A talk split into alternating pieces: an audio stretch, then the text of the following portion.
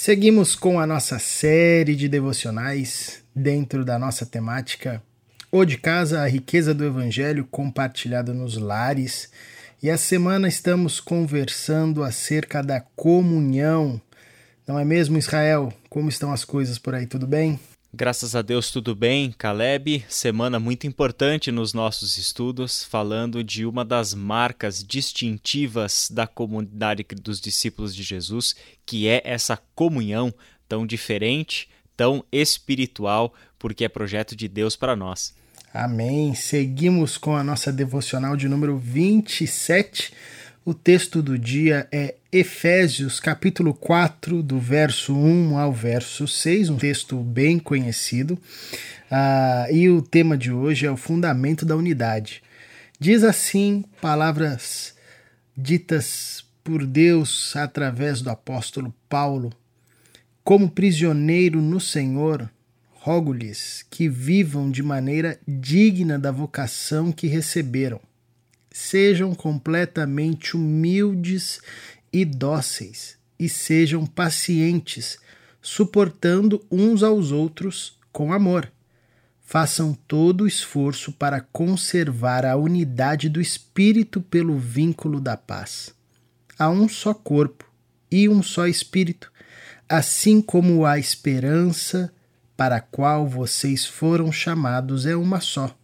Há um só Senhor uma só fé, um só batismo, um só Deus e Pai de todos, que é sobre todos, por meio de todos e em todos.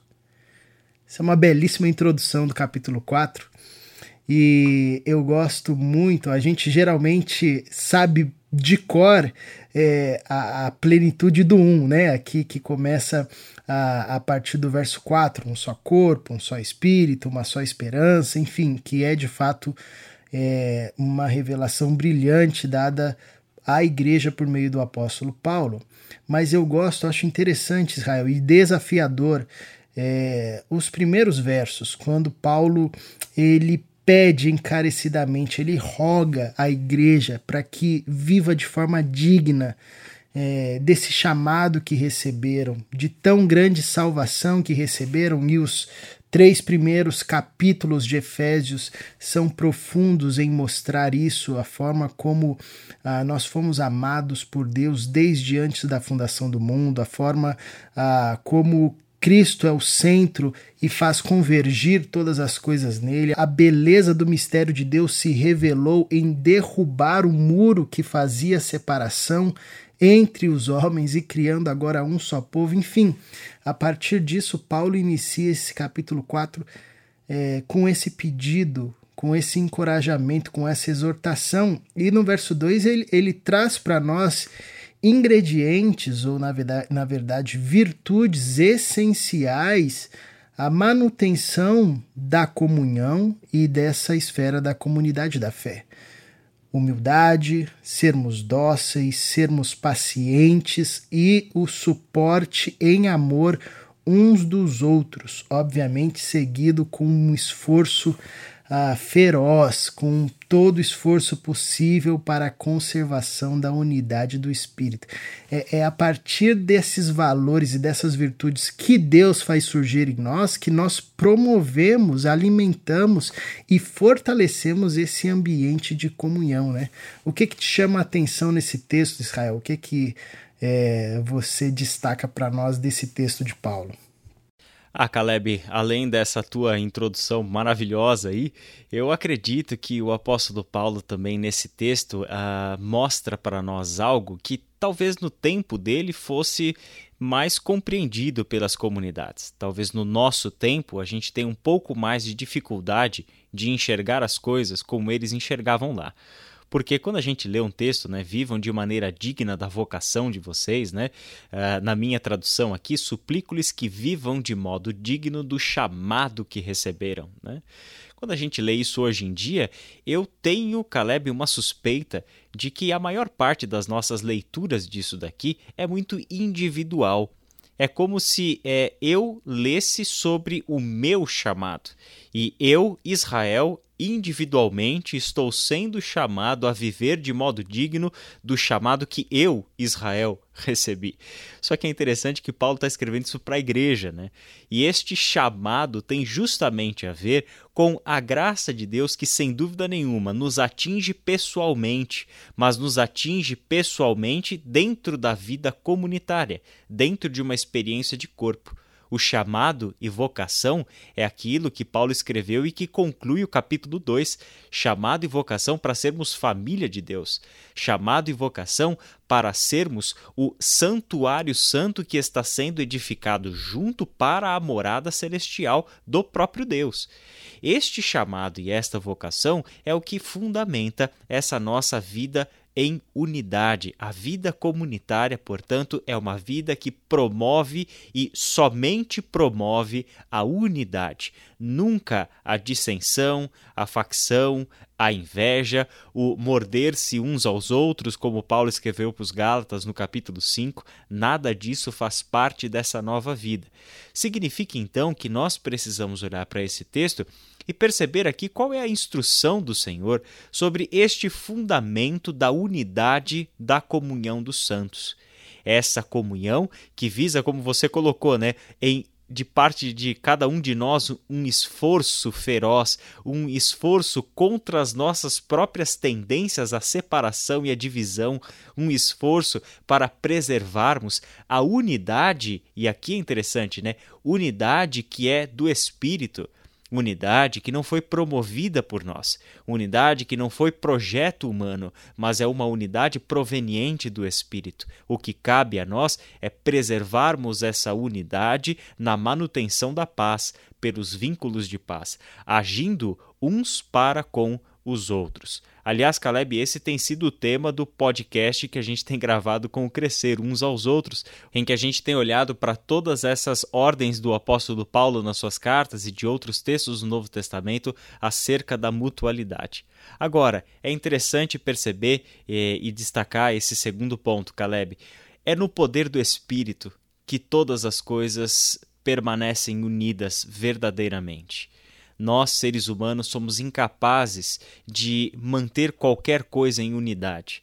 Lá dentro de nós, pode até ser que por um período, por um pouco período de tempo, sejamos capazes de promover alguma unidade. Mas é somente no poder do Espírito que o corpo de Cristo permanece verdadeiramente unido. O que cabe a nós é exercer a nossa função no poder do próprio Espírito e na consciência de que trabalhar para qualquer coisa que não seja a unidade é trabalhar contra o Espírito Santo de Deus. A consciência de que se só existe um corpo, um só Espírito, uma só esperança, um só Senhor, uma só fé, um só batismo, um só Deus e Pai de tudo, o qual está sobre todos, em todos e vive por meio de todos, não existe nenhuma razão para trabalharmos dentro do corpo de Cristo promovendo qualquer coisa que não seja unidade, que não seja preservação dos nossos vínculos por intermédio da paz. Esse é o nosso chamado, porque este é o fundamento da unidade do corpo de Cristo. Deus revelou-se a nós em unidade e em um plano unificador não uniformizante, como você colocou muito bem, mas unificador, de modo que, apesar das nossas diferenças, ou até mesmo por causa das nossas diferenças, somos chamados a mantermos vínculos de paz e dessa forma preservarmos a unidade do Espírito. Amém. É um grande desafio para todos nós, quer seja na família, no pequeno grupo, na vida comunitária da igreja o grande desafio para todos nós na Israel é seguirmos esse exemplo do apóstolo Paulo que em tantas cartas demonstra para nós o seu empenho. Aí a gente consegue entender por que, que Paulo orava tanto pela igreja, né? Porque ele se dedicava tanto em oração para que de fato ah, os seus irmãos e nós aqui, séculos depois, vivenciássemos essa realidade profunda é, da unidade e nos comprometêssemos também nessa é, nesse desafio, nessa caminhada de promovermos é, e alimentarmos aquilo que Deus está formando em nós e já nos deu por meio do Espírito, que é o desfrute dessa unidade é, do Espírito no Espírito, né? Que Deus nos conduza nessa, nessa caminhada, nos fortalecendo, nos encorajando para que a gente de fato viva, todos nós vivamos de forma e de maneira digna da vocação e do chamado que nós recebemos. Amém. Vamos orar, Israel? Vamos orar. Paizinho, muito obrigado porque o teu Santo Espírito promove em nós e no nosso meio uma unidade de coração e de mente, e a gente sabe que isso vem do alto, porque nós reconhecemos a nossa pequenez, as nossas falhas e os nossos pecados e como nós ah, ainda somos tentados a uma caminhada eh, de separação. Quebranta o nosso coração, Deus, que a gente viva cada dia mais essa dimensão de unidade promovida pelo Teu Santo Espírito no nosso meio, nos pequenos grupos, nas nossas casas, na nossa comunidade local, e que isso se expanda ah, para todo o seu reino e que a gente consiga ver no nosso meio, de fato, cada vez mais a promoção, o desenvolvimento dessa unidade que já nos foi dada em Cristo Jesus e que está à nossa disposição por meio do teu Espírito. Que a gente viva de forma digna dessa vocação e desse chamado. É na tua força que nós caminhamos, Senhor. E é no nome santo de Jesus Cristo que nós apresentamos a nossa oração. Amém. Amém.